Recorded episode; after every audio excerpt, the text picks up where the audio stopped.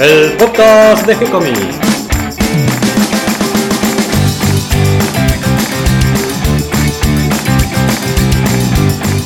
Muy bienvenidos a un nuevo episodio de G-Comics, el podcast donde hablamos de todas las técnicas necesarias para realizar un cómic, como dibujar un manga y todo el conocimiento requerido para dibujar esa historieta que tenemos dando vuelta en la cabeza.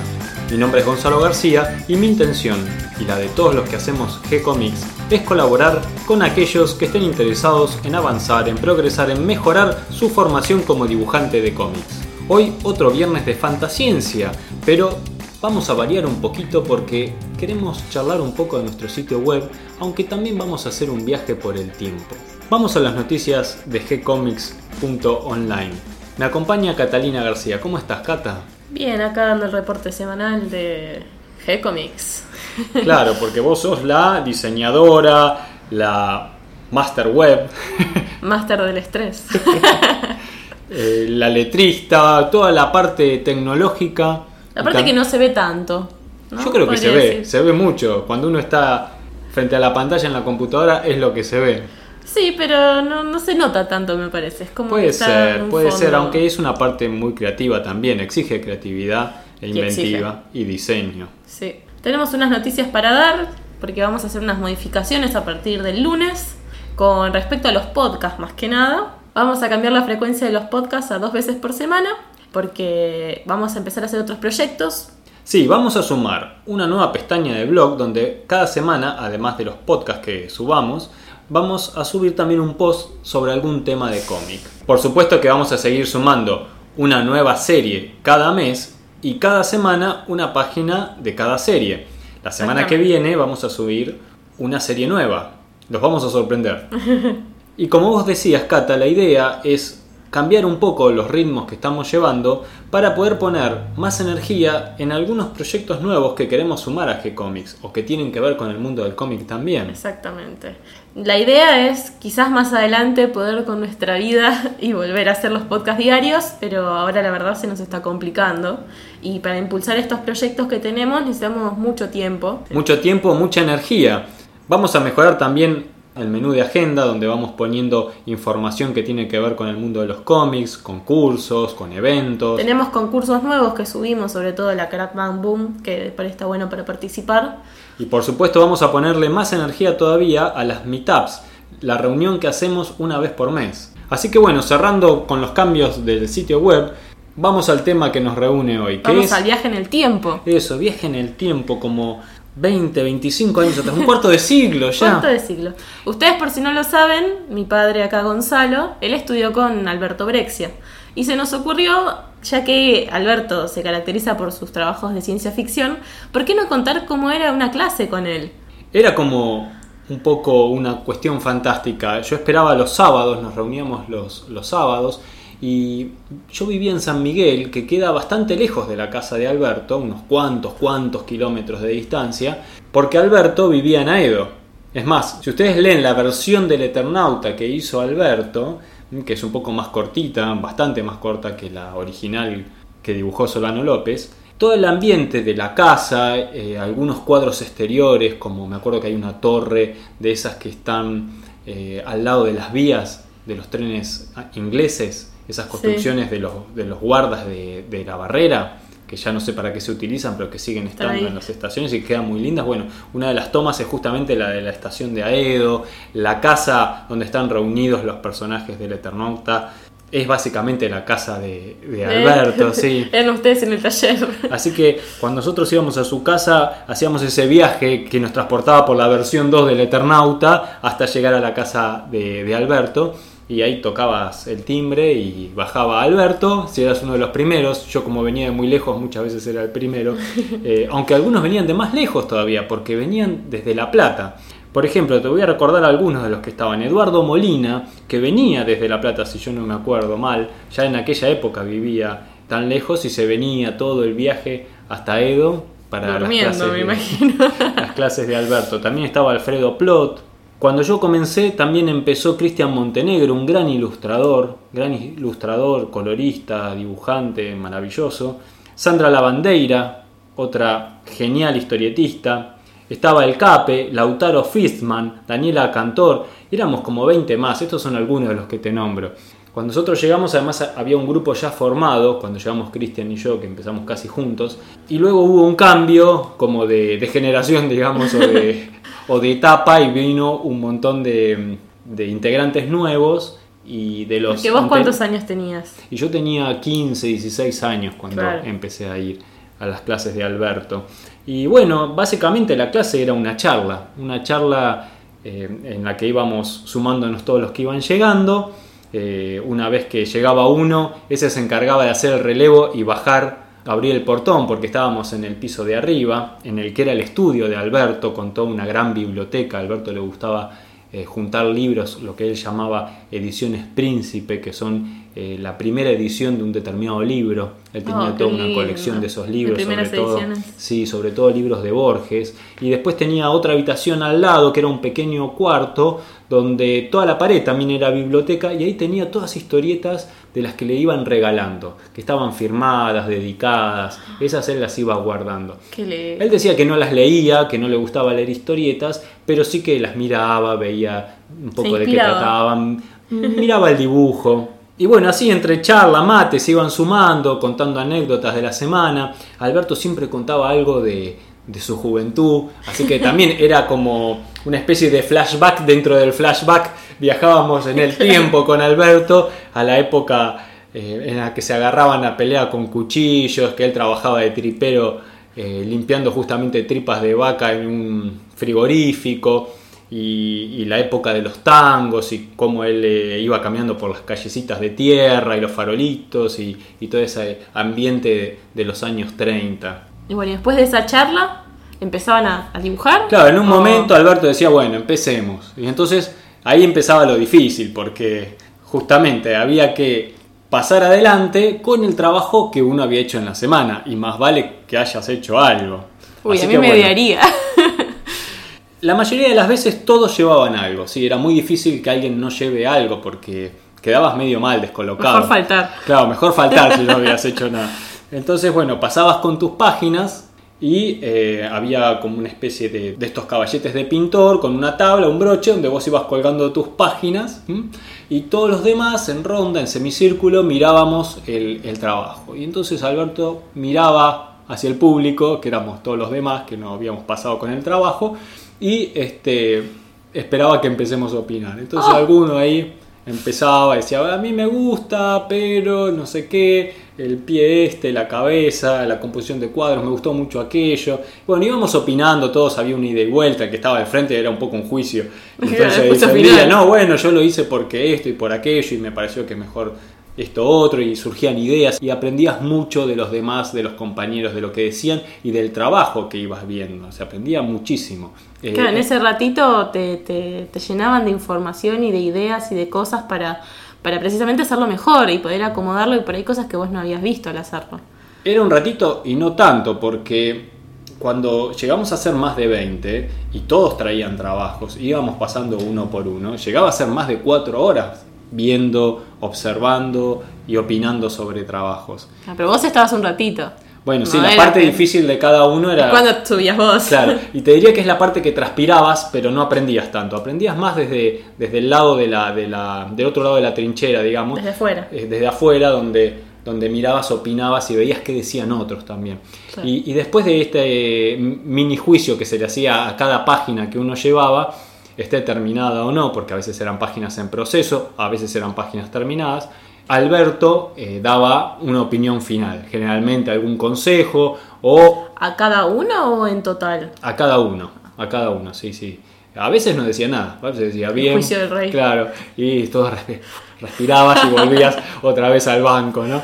Este, otras veces no, otras veces te, defenestraba. Era muy duro, sí. Eh, cuando Alberto criticaba, criticaba sin medias tintas. Él era así, blanco y negro como sus historietas te, amaba o no te soportaba, no había puntos intermedios ni grises y cuando tenía que criticar tu trabajo, si tenía que ser duro, era durísimo. ¿Te pasó alguna vez?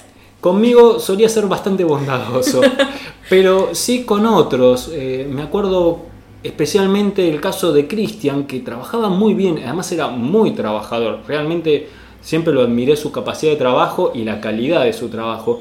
Y, y evidentemente Alberto lo quería sacar bueno, porque Y me hay acuerdo, que más bien, duro. hubo una serie de fines de semana que traía unos trabajos sorprendentes y Alberto con sus críticas era terrible.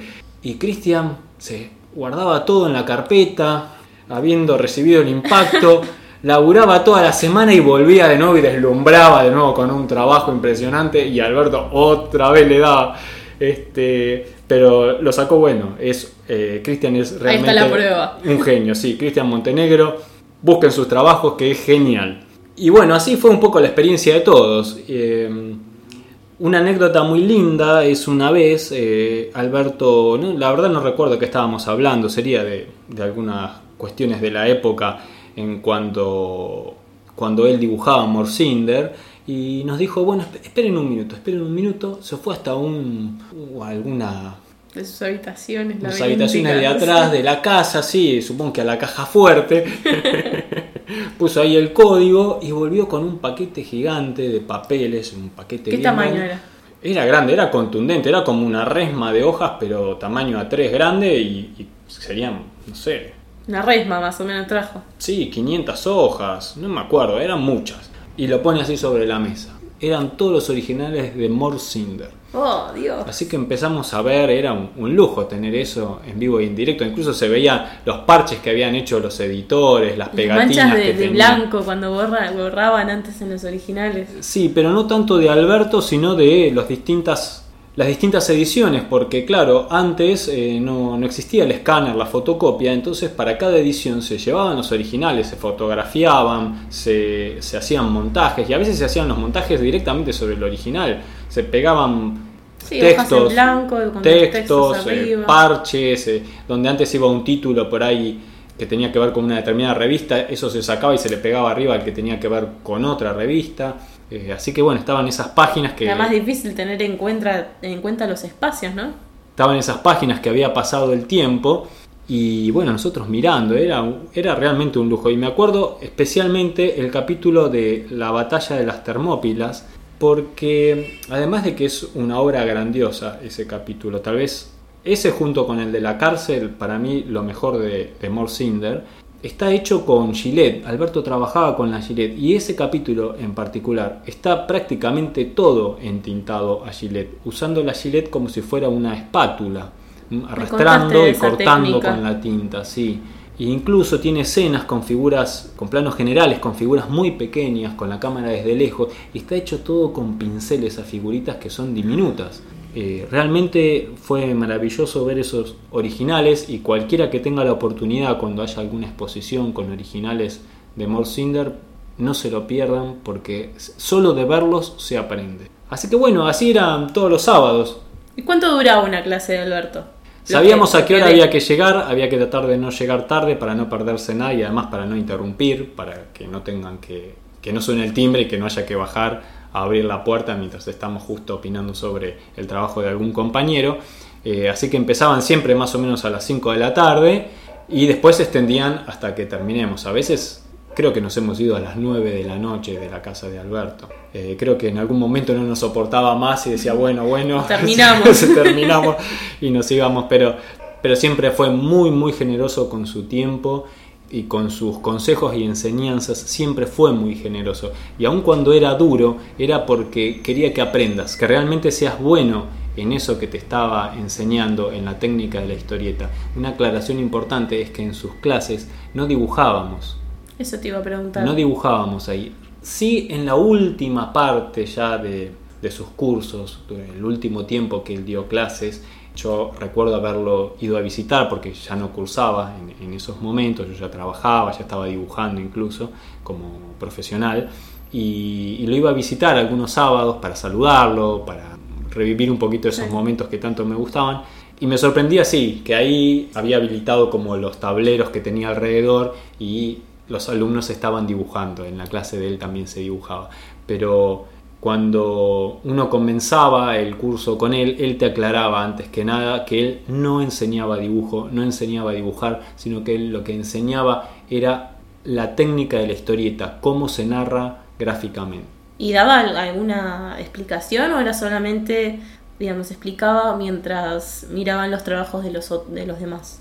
Cuando empezabas, generalmente te daba una serie de ejercicios que todos tenían que hacer sí o sí para continuar, como hacer distintos tramados de grises con pluma, el trabajo de blanco y negro, te daba como ejercicio tomar una foto en escala de grises y sobre un papel de color, sobre una cartulina de color, trabajar con tinta negra y con témpera blanca para dar los blancos. Eso lo hacía para que uno tome conciencia que dejar el blanco del papel no es un vacío, sino que es un color y que uno lo está haciendo adrede y que es tan importante el blanco como el negro.